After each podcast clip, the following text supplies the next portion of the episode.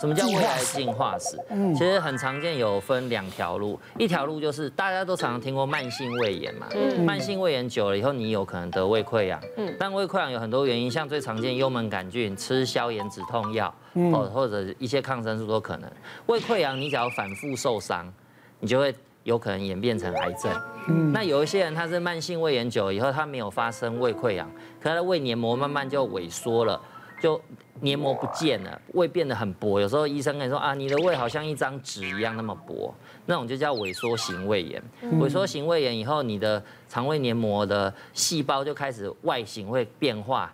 它本来是胃的细胞，结果最后它变成像小肠的外观。嗯，就是说这个肠胃的细胞因为常年的发炎已经会变形了。那我们叫肠化生。那假如你只要听到医生跟你说你有萎缩性胃炎，你有肠化生，基本上你就是胃癌的候选人。哦，就是癌前病变的意思，就不是完全良性的意思了。所以大家听到这几个名词呢，都要非常的小心。那我们回过来看那个手板，像我刚刚分享那个位长辈，你们看他有几个危险因素？哦，他有第一个。左上角它有胃溃疡，第二个我们家有家族史，对，家族史。再来呢，就是他吃药感觉好了，停药以后又开始不舒服，所以他其实是反复发作，所以他有反复受伤。所以这就是告诉你说，像这种溃疡类的东西，它就是破洞了，吃药又医好就修复，又在破洞，又在医好，然后它反复的一直在修复过程。有一天呢，细胞的修复过程会出错，它本来要修成好的细胞，就变成癌细胞，那以后就一去不回头了，就很可惜。那这上面没有说爱吃甜食啊？为什么？你是就上面没有说爱吃甜食？你要 你要听吗？你真的要听？你要听吗？你你知道你每天喝那个那个珍珠奶茶，你喝一杯或两杯或三杯，那个里面的甜不是糖是。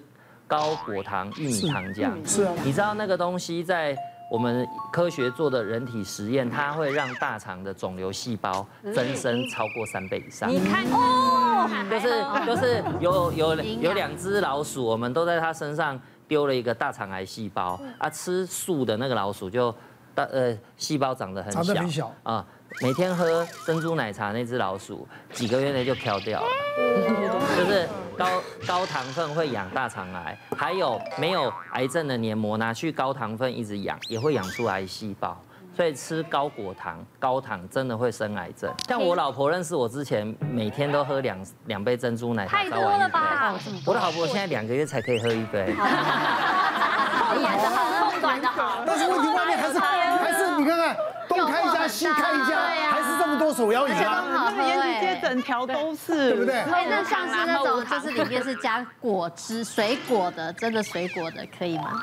呃，也一样是有果糖啦，但是浓度相对低啊。哦。那你觉得你，比方说，人家说我喝啤酒喝十瓶，跟喝一杯 whisky，其实道理一样的。其实像我也有遇过，就是一个大概是六十五岁的阿伯，然后他呢本来就是跟朋友就是在家里就是在桌上游泳嘛，就是会喝一点小酒这样，然后整个结束了要回家的时候，他发发现哎怎么肠胃就是好不舒服，就痛到会冒冷汗，然后他想说嗯会不会是肠胃炎，然后就赶快去急诊，就是医生也觉得哎可能是肠胃炎，然后就赶快就是给他一些呃药物，可是。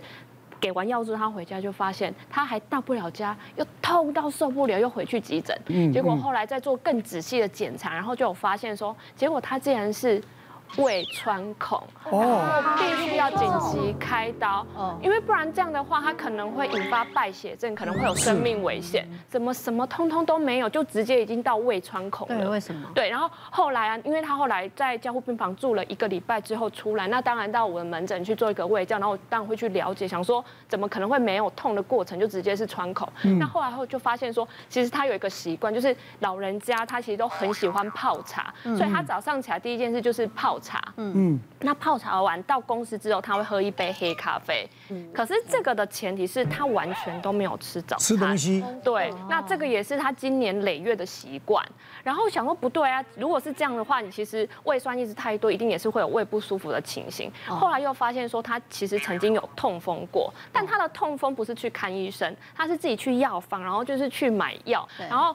后来发现，哎，其实里面应该是止痛药成分应该也是蛮多的，长时间下来可能也是把他的一个溃疡或是胃不舒服的症状把它掩盖掉了。是，所以其实要提醒大家，就是说自己如果不舒服，真的要去看医师，真的不要就是说，哎，自己去药房随便买成药吃。对，因为你不知道你吃进去是什么，所以你可能后面会造成更严重的问题。假如他很痛，他没有去医院的话，他可能。可能直接就是就是败血症了，嗯，会来不及了。建议大家说，如果说有胃不舒服、胃发炎啊，或者有溃疡现象，其实有些食物是可以做补充的，像呃高丽菜，因为刚刚其实有讲说会吃高丽菜嘛，因为它有维生素 U，它可以帮助我们修复我们的溃疡的那个呃黏膜、胃黏膜。然后再来就是有一些黏液蛋白的食物，就是我们看起来对会稠稠的，秋葵啊、山药啊、山药、纳豆啊，对，黑木耳啊、白木耳哦这一类的食物。它就是有我们所谓的黏液蛋白，也是一样可以帮助我们修复黏膜，或者是含有维生素 A 的食物，就是像胡萝卜啊、南瓜啊这一类，对对对，或者是彩椒这一类的食物，其实对我们整个胃，就是平常就要去做保养，真的不要等到不舒服然后才去看医生。嗯，那我要呼吁一下，我高中老师，我那时候就很有印象。有一天上课的时候，老师就没来，然后我想：“哎，老师怎么了？”他说：“老师，那个胃溃疡，然后急性胃出血，住院一个月。然后他其实他是那个日本人跟台湾人混血哦，所以他们日本人很喜欢早餐、午餐、晚餐都会配三个酱菜，然后那个腌制的，而且都一定要配。然后早餐还会有一个咸鲑鱼，他们日本的几乎都会有一个咸鲑鱼，所以他几乎是常年累月都在吃那些腌制物，所以他反复他那个那次出院过没多久又住院。”啊，他是说被校长气的啦，我们是不知道。那反复反复的一个胃溃疡发作，后来我们大学的时候就听说他好像就是有胃癌的一个情形，所以我就印象中哇，这个胃溃疡其实是蛮可怕的。哦，像我其实板子上面有看到有一个肥胖嘛，那我觉得只要就是有肥胖的人，就是会有点造成就是身体不健康。那像我啊，就是你知道你什么时候肥胖过？我跟你说有，我我年轻的时候二十几岁的时候，你知道代谢非常非常的好，然后怎么？吃就是都不会胖，但是啊，你这是年过三十之后，我就是这样，还是这样子一直吃嘛。然后有一天我要穿那个牛仔裤的时候，哇！变成超紧身，然后重点是穿上去，你知道女生真的是腰间肉会立刻跑出来，就牛仔裤很紧嘛，就两边这样子肉肉跑出来，就很像是那种香肠包起来被捆起来那种肉会溢出来那一种。对，然后我就觉得哇天哪，怎么会这样？然后我那一阵子就是跟他们去上节目的时候，坐在那些女艺人旁边，你知道很可怕，我在旁边就非常像米其林宝宝一样，我们都以为她怀孕了，我。觉得很肿，就是非常的肿，然后我觉得天哪，真。的是女人真的不能这样，而且我我看每次看奶哥啊，你你那个体态都保持的非常好哎，就知道了吧？对啊，我从小看你到现在体态完全一模一样，没有变，都没变，好强，厉害，还可以穿白色的，就表示他有自信，超强。奶哥都这样了，那我们女艺人更不能这样子，就是颓废这样。然后我就想啊，不行不行，然后我就想到朋友有就是介绍给我一个就是很厉害的东西，就是这个。低卡奶昔，嗯，这个非常的红，因为我相信在场的大家应该知道，女生都知道这个非常的厉害。我今天带来的这个是草莓优格的味道，对，大家可以喝看看，因为它其实非常非常多种口味，像是它还有什么薄荷巧克力啊，还有奶茶口味啊，而且它的那个热量非常的低，它这样一包哦，不到一百大卡，而且它喝起来就是也不会太甜，然后又喝起来很清爽，让你有吃到甜食的感觉。对，然后我这样子喝一喝之后，我出去。去啊！他们都说我气色变得非常的好，然后我就觉得应该是我的代谢也是变得好，而像之前就是穿衣服吧，就是可能这边会。很紧嘛，会肉肉跑出来。那现在就是，哦，不给他看，对，侧面给他看一下，就是穿衣服也会比较好看。是，当然了，当然。对，然后你喝这个，像是喝这个，你也不会感感觉到，就是会有点，就是肚子饿会挨饿。他喝还可以让你有饱足感，对，还会有饱足感。对啊，我必须要讲到这个是连那种韩国的练习生啊，然后还有最近那种韩国就是官宣的戏剧女神。他也都是有喝这一间这个牌子的那个胶原饮，所以我觉得这个牌子就是信任度非常高。